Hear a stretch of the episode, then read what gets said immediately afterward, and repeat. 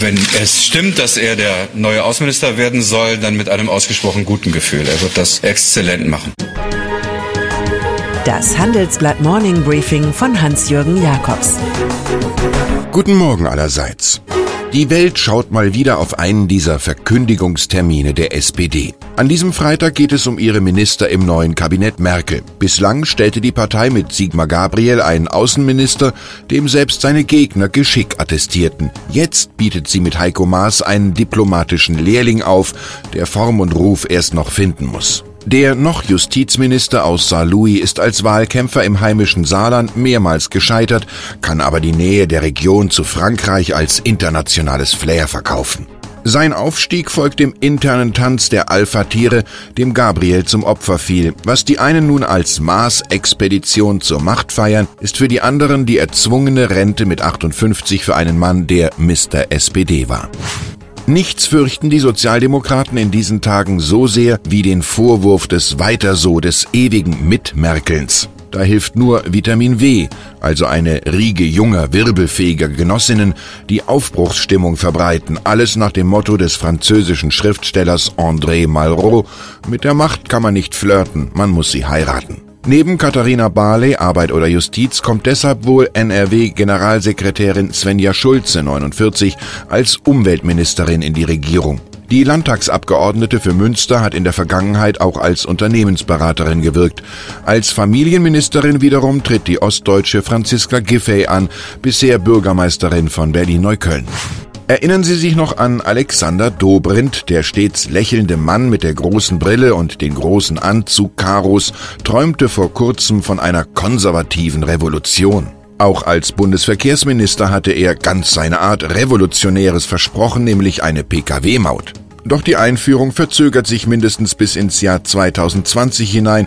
Das Vergabeverfahren für das System stockt. Datenschutz und Finanzierungsfragen seien noch zu regeln, erfuhr das Handelsblatt. Als Hochleistungsminister wird Dobrindt vermutlich nicht in Erinnerung bleiben. Womöglich hat Robert Bob Iger zu oft in die hauseigenen Comics mit Onkel Dagobert als Held des Geldspeichers geschaut. Mit 142 Millionen US-Dollar Jahresgehalt zahlbar in Aktien des von ihm geleiteten Disney-Konzerns hätte der CEO auf mittlere Sicht selbst ein Speicherchen gut füllen können. Doch die Aktionäre waren auf der Hauptversammlung überhaupt nicht in Uncle Scrooge-Stimmung und blockten das Ansinnen mit 52 Prozent. Eiger galt als möglicher Kandidat für die US-Präsidentschaftswahlen 2020, schwört aber seinen Vertrag bis Ende 2021 zu erfüllen.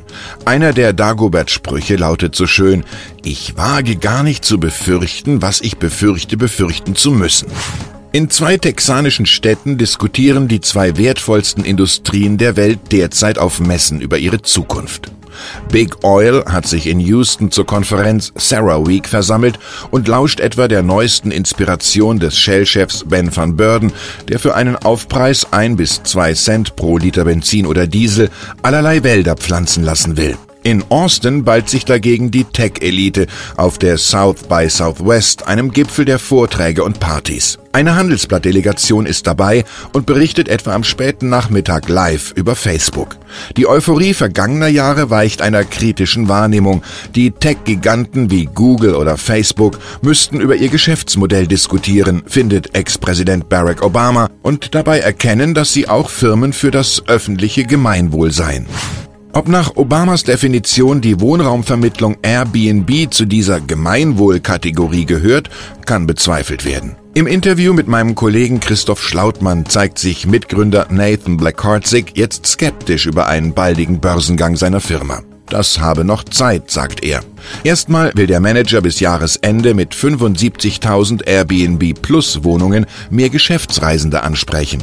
Und von seinem Vermögen von 1,9 Milliarden Dollar plant er mindestens die Hälfte zu spenden. Auch Airbnb sehnt sich nach einem Asset, das im Silicon Valley selten geworden ist, dem guten Ruf.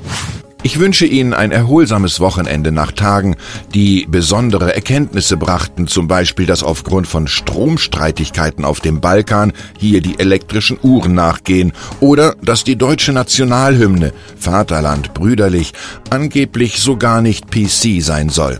Am Montag übernimmt wieder Chefredakteur Sven Affüppe den Wegdienst. Es grüßt Sie herzlich Hans-Jürgen Jakobs.